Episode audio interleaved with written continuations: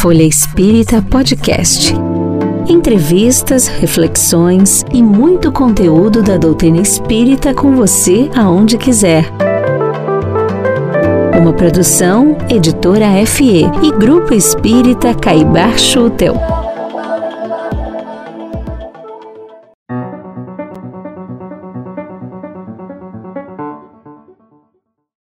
Olá, amigas e amigos.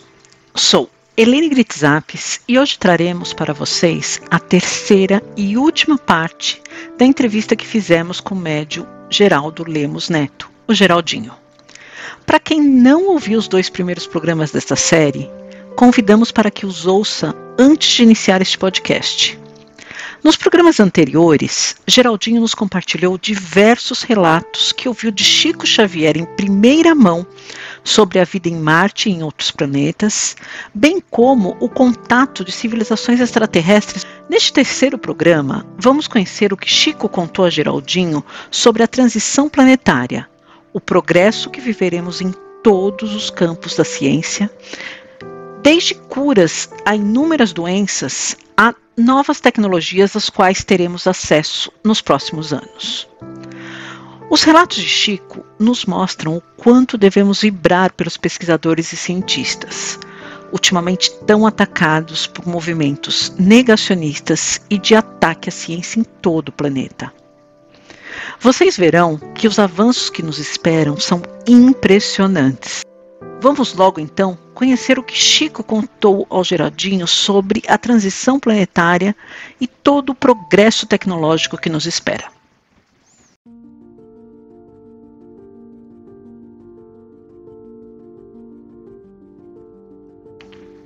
dá tempo de fazer tanta coisa até 2057? Não estamos tão é distantes ainda. Tempo, né? Eu imagino que as transformações vão ter que ser muito aceleradas, né? Porque a sensação que a gente tem é que está longe a mudança. Não, não está. Então, não é especulação, minha gente. Eu estou falando de coisas reais que estão acontecendo hoje. Ontem, 2020, ou seja, depois da data limite, e hoje, em 2021. Né? Então, no campo da biotecnologia, é, nós, nós temos, por exemplo, um avanço muito grande nas tecnologias chamadas de edição de genes, chamado CRISPR, né?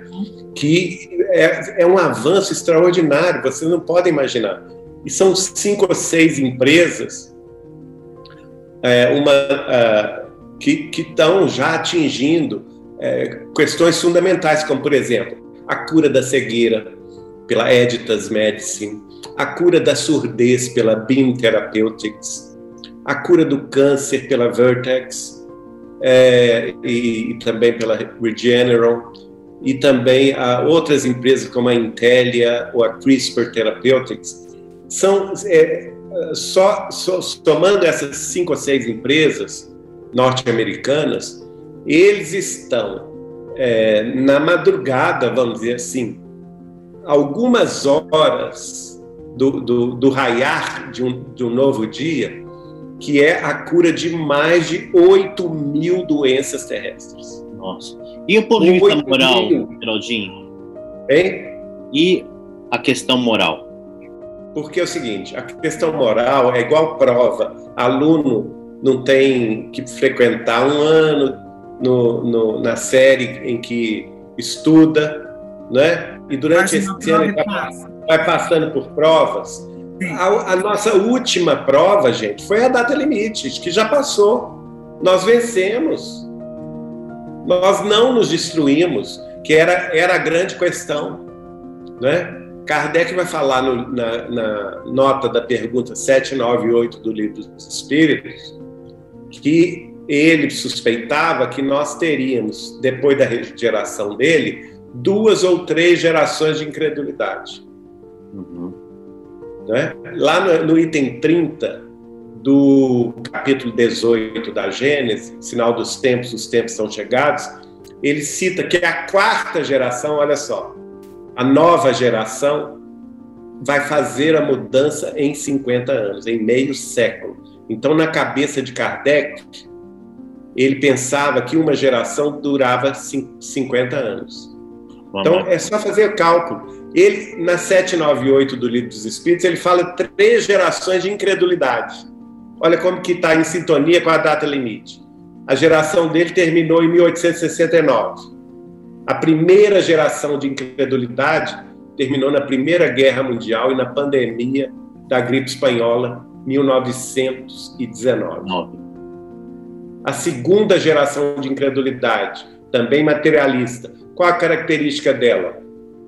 Segunda Guerra Mundial, matança bomba atômica, né? Terminou quando?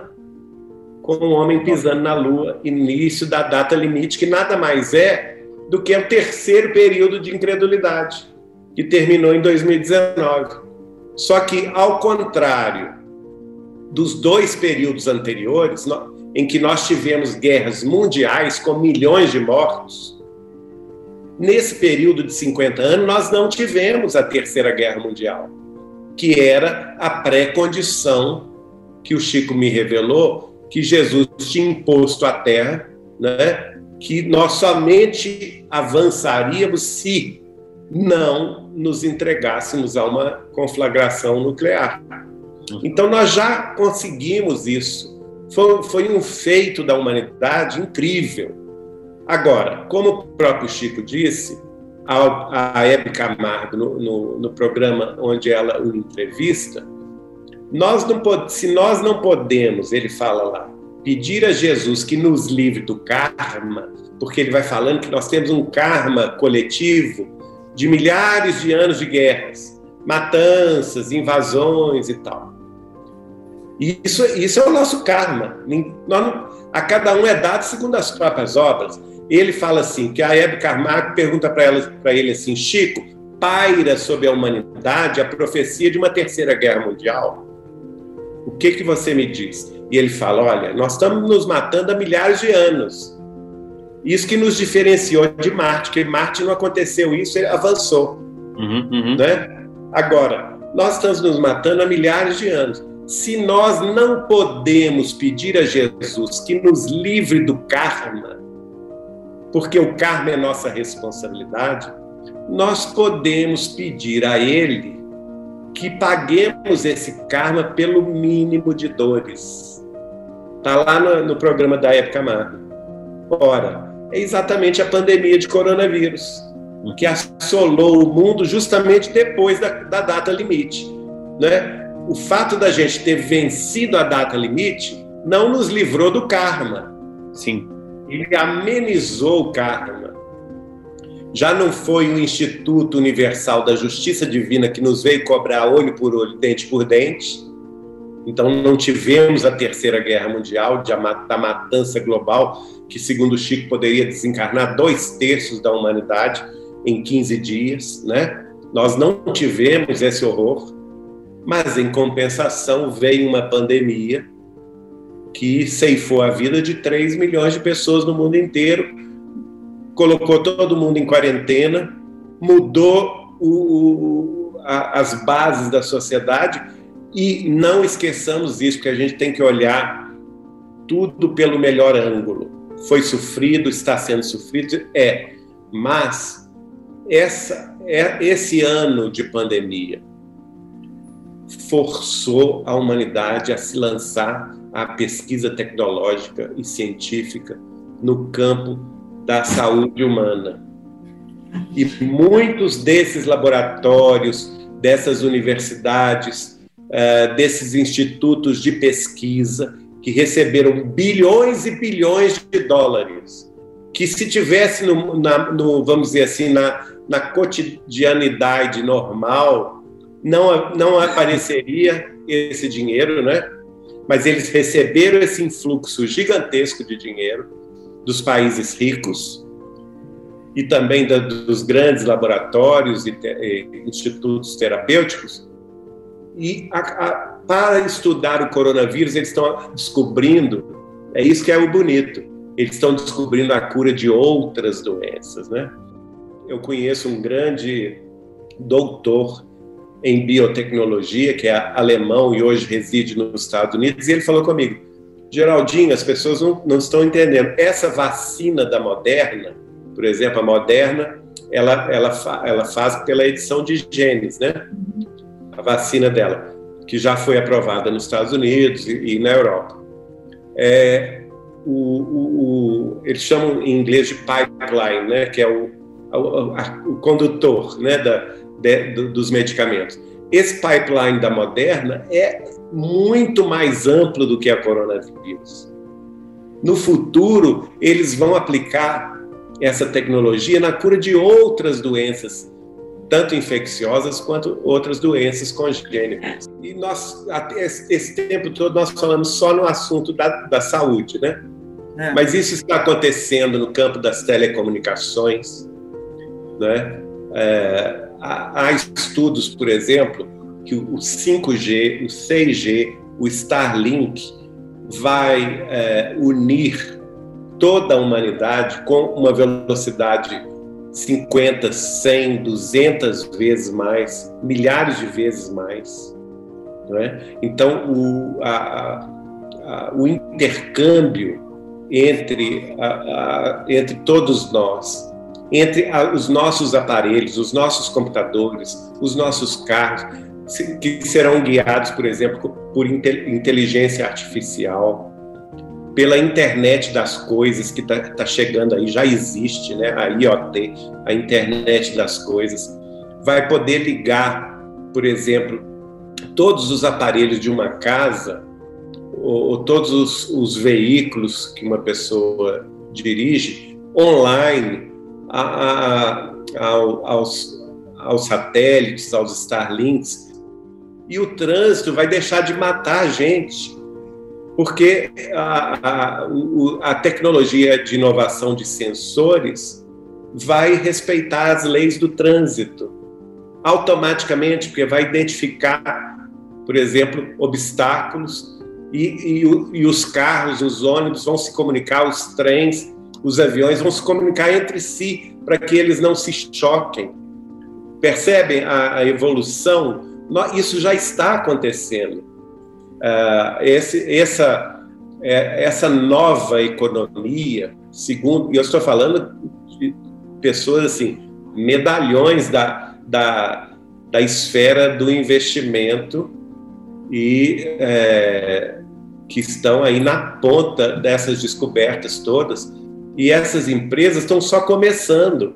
E, e, e, eles falam o seguinte: nos próximos cinco anos, essa nova economia vai gerar riquezas equivalentes a quase 60 trilhões de dólares.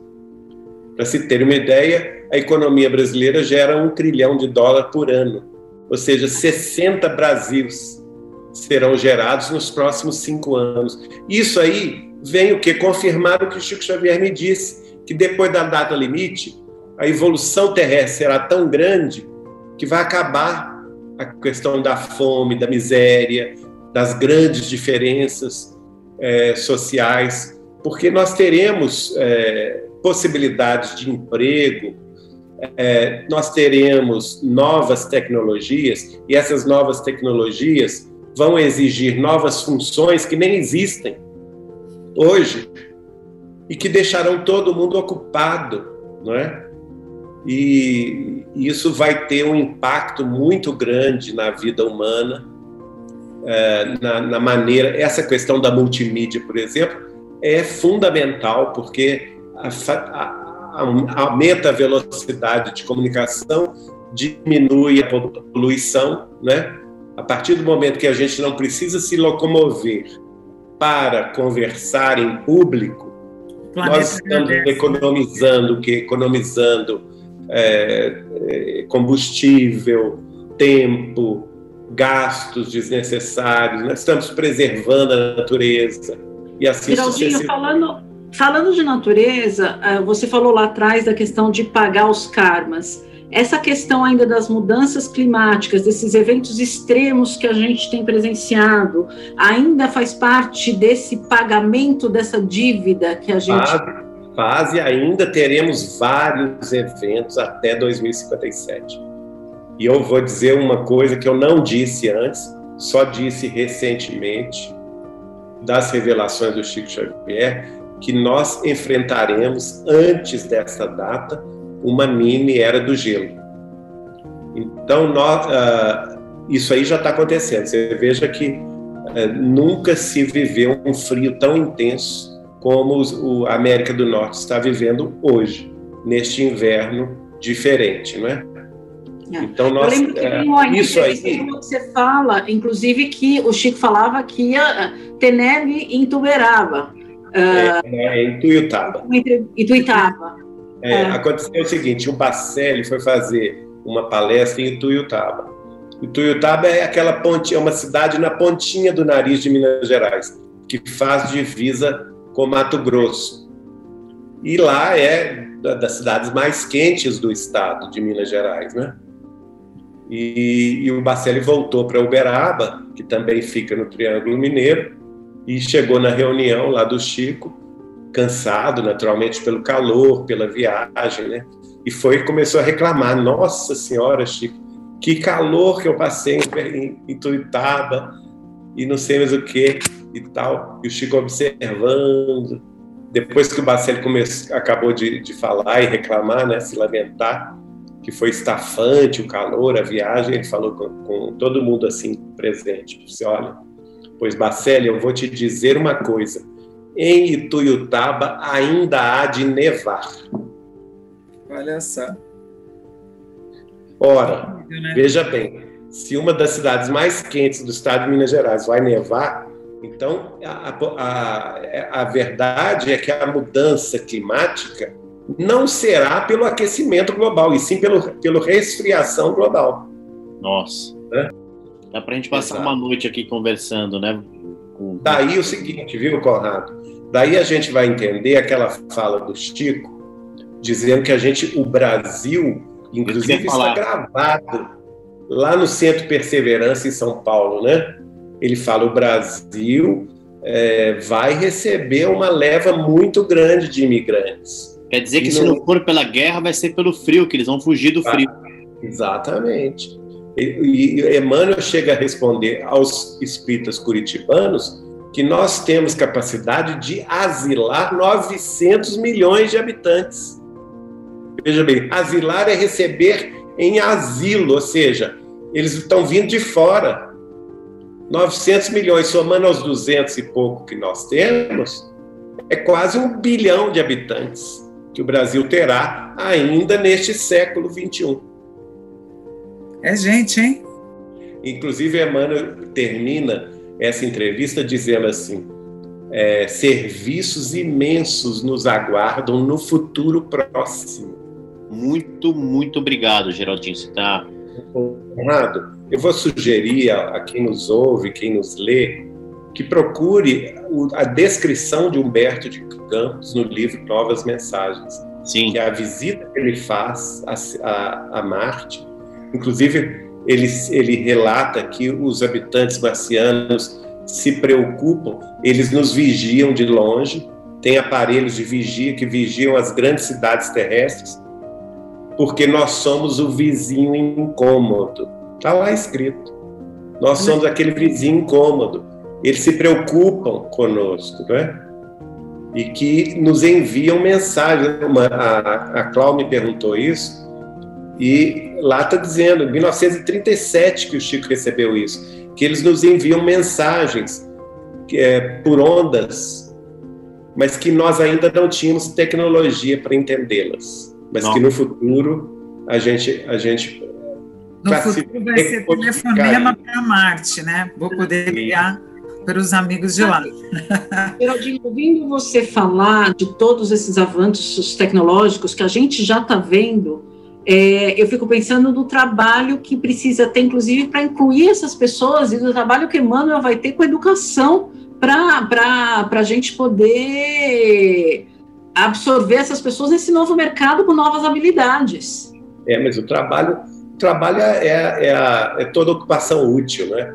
Então é tudo que leva a criatura a um grau de utilidade, de, de bem-estar, de, de autoafirmação. Tudo isso é muito positivo, não é? Uhum. E a grande verdade, existe uma pesquisa, inclusive da, das universidades é, britânicas, dizendo o seguinte, que em 2030